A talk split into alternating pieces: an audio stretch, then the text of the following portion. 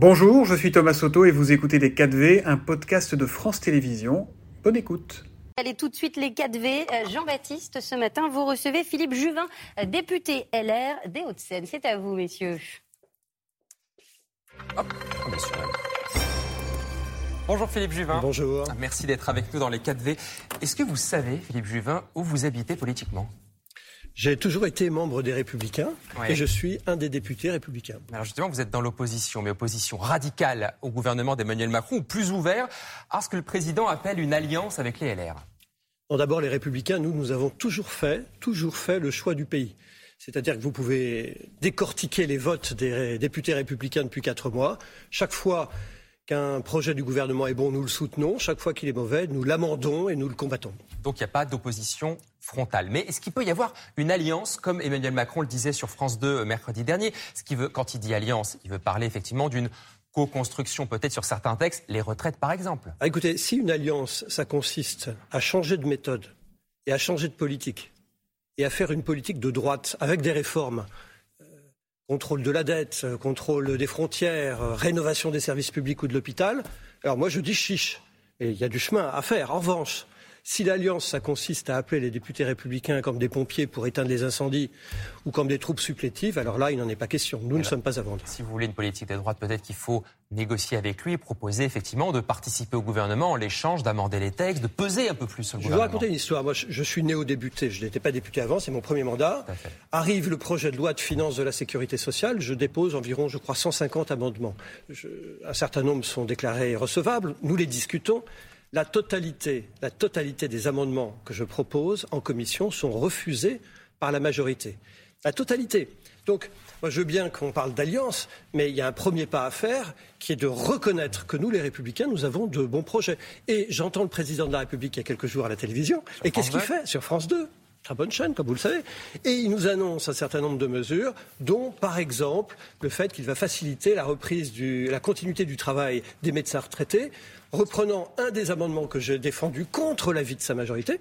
Donc moi je suis très content, mais je me dis pourquoi dans ces cas-là, à l'Assemblée nationale, avoir combattu les propositions que nous faisions. C'est ça qui n'est pas logique, voyez. C'est pour ça que je dis, s'il s'agit de changer de politique, chiche, mais sinon, euh, vous comprenez, nous ne sommes pas euh, des supplétifs. Mais cet amendement justement sur les médecins retraités qui pourront continuer à travailler sans nouvelle cotisation, vous l'aviez proposé, il vous a entendu donc vous vous dites, non, vous pouvez être entendu quand même. Bien sûr, moi je suis très content que ça soit euh, que, ça soit retenu.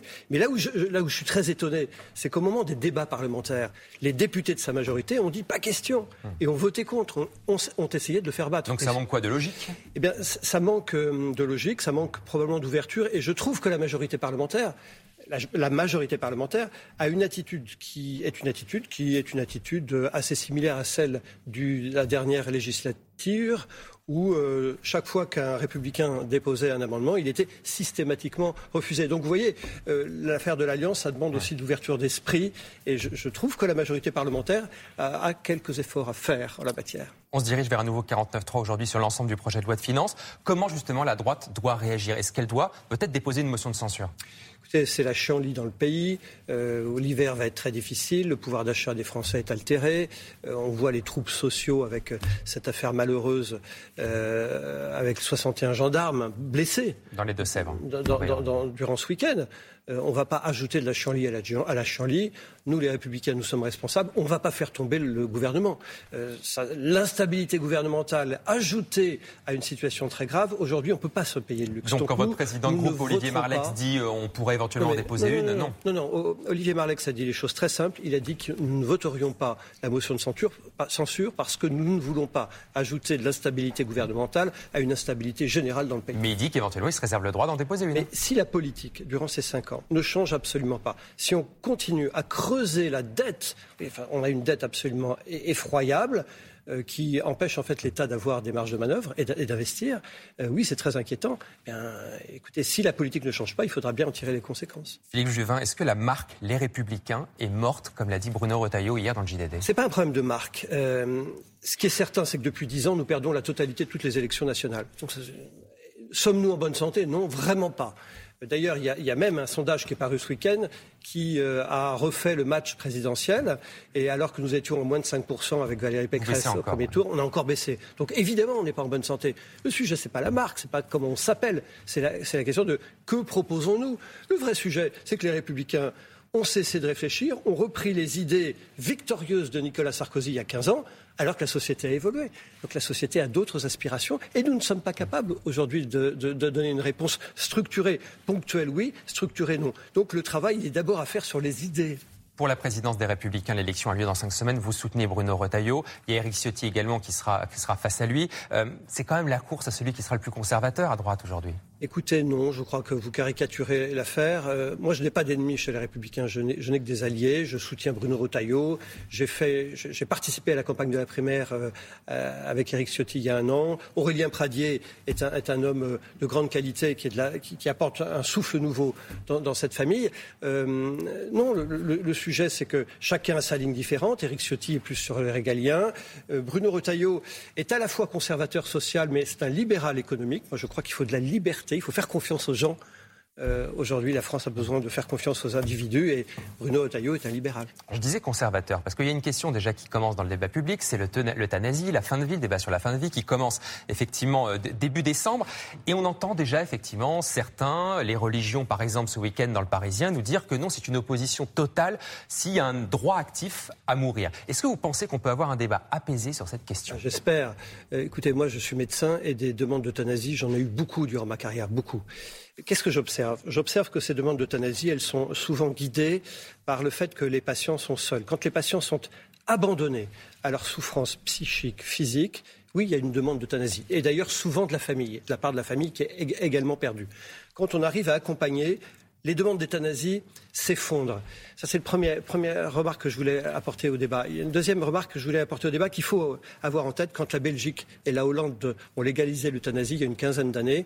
Il y a des travaux qui ont été faits et les premières années donnaient des chiffres très inquiétants, euh, en particulier tous les filets de sécurité qui permettent de s'assurer que les conditions sont remplies n'étaient pas remplies. Et j'ai souvenir d'un travail qui disait qu'en Hollande, 500 euthanasies tous les ans étaient réalisées sans l'accord explicite de la personne qui était euthanasiée. Donc attention. Et on peut mettre des garde-fous très, oui, mais justement, le vrai sujet, c'est que ces papiers montraient que les garde-fous n'étaient pas respectés. En Belgique, j'ai souvenir que c'était, c'est un papier du New England Journal of Medicine de 2009. Un tiers des euthanasies étaient réalisées sans l'accord explicite du patient, alors même, vous avez raison, qu'il y avait un, garde-fou qui était de demander l'accord, c'est la moindre des choses. Et eh bien là, on s'aperçoit que ce n'était pas respecté. Ce que je veux dire, c'est que c'est très complexe euh, et il faut un débat, et il faut un débat apaisé. Il ne faut pas que les jeux, les, jeux, soient faits avant. Vous alors, on a parfois l'impression que la donne est faite. Mais est-ce que justement la droite ne va pas incarner une nouvelle fois, comme depuis 40 ans sur toutes les questions de société, le camp du non? Ce sera non par principe. Écoutez, d'abord, euh, il n'y a jamais de non par principe. Simplement, bah, sur, si, mariage pour tous, c'était le cas. si vous me dites qu'il s'agit, par exemple, de médicaliser euh, le suicide assisté, que ce sont des médecins qui donneront le suicide, moi c'est vrai, je suis totalement opposé. Je pense que ce n'est pas un acte médical. Euh, si euh, s'agit de dire il faut apporter une réponse à des situations que la loi actuelle, loi Leonetti, ne permet pas de résoudre, je pense à des maladies rares comme la maladie de Charcot par exemple, on peut avoir une réflexion, oui. Donc à sujet complexe, réponse complexe, voyez-vous. Et c'est pour ça qu'il y aura un débat assez long de plusieurs mois. J'espère qu'il y aura un débat. Vous qui êtes député également chef des urgences de l'hôpital Pompidou, quel regard vous portez sur l'affaire Agnès Buzyn, l'ancienne ministre de la Santé qui est pour l'instant la seule mise en examen pour la gestion du Covid et ces derniers jours, eh bien, elle contre-attaque. Elle indique notamment qu'elle a alerté à plusieurs reprises Emmanuel Macron dès le 11 janvier 2020. Est-ce que vous comprenez Agnès Buzyn? Euh, oui et non. D'abord, dans ce débat, moi j'ai été très très sévère vis-à-vis du gouvernement, y compris quand Agnès Buzyn était ministre de la Santé. Donc je suis euh, hmm. très tranquille.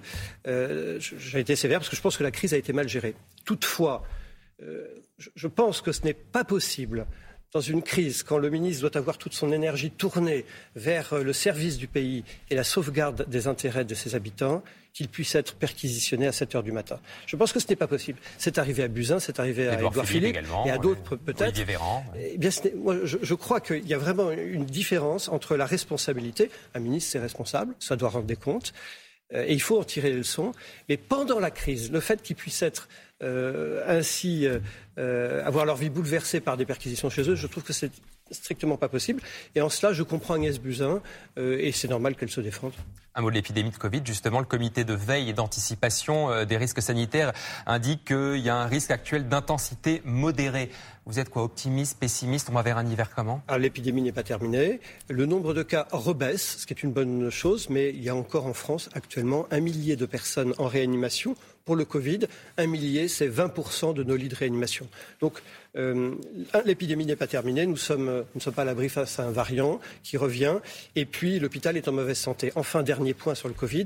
Mmh. Mon inquiétude la plus grande, elle est peut-être sur ce qu'on appelle le Covid long. Vous savez, ces gens qui ont des séquelles. On en voit. Oui, on en voit beaucoup. Et les Anglais qui mesurent le Covid long, nous ne le mesurons pas, ce qui est un vrai problème. Les Anglais considèrent qu'il y a au bout d'un an probablement 600 ou 700 000 personnes qui sont handicapées. Mmh. Et vous voyez, le Covid long, ce n'est pas qu'un problème de santé, c'est un problème social. Et à l'Assemblée nationale, j'ai reproché au gouvernement de ne pas avoir mis un euro sur le Covid long, sur, la recherche, par exemple, sur le traitement. Concrètement, les Français, dans les transports en commun, par exemple, on doit remettre le masque, on doit le rendre obligatoire? Écoutez, le, ministre de la Santé n'a pas fait, n'a pas rendu obligatoire. Il est probable qu'avec euh, l'hiver qui arrive et les autres épidémies, la grippe va évidemment montrer le bout de son nez, malheureusement. Il faut se faire vacciner et probablement, quand on sera serré dans le métro ou le tramway, il faudra remettre le masque. Au moins, en tout cas, par, par précaution. Et... Pas de manière obligatoire. Pas de manière obligatoire. Moi, je fais confiance aux Français. Un mot pour finir. Vous avez évoqué tout à l'heure ces rassemblements anti-bassines dans les Deux-Sèvres. 61 euh, gendarmes blessés ce week-end. Ils tentent de, construire maintenant une ZAD, une zone à défense. Et Gérald Darmanin a vraiment affiché sa fermeté hier. Est-ce que c'est suffisant de la part du gouvernement? D'afficher sa fermeté, non, ce n'est pas suffisant. Ce qu'on veut, c'est que la fermeté, elle se retrouve dans les actes. Donc, euh, si c'est pour revoir le bordel de la ZAD de Notre-Dame-des-Landes, euh, une nouvelle fois, c'est pas possible. vous voyez, c'est aussi ce que je reproche parfois au gouvernement. C'est d'un côté des paroles assez martiales. Nous allons agir contre la dette, euh, pour le climat, contre l'insécurité. Et en pratique, je vois des actes qui ne sont pas à la hauteur. Donc, euh, il y a de la marge de progression, d'amélioration. Philippe Juvin, merci, beaucoup et bonne journée. Merci beaucoup, messieurs. C'était Les 4V, un podcast de France Télévisions. S'il vous a plu, n'hésitez surtout pas à vous abonner. Vous pouvez également retrouver tous les replays en vidéo sur France.tv.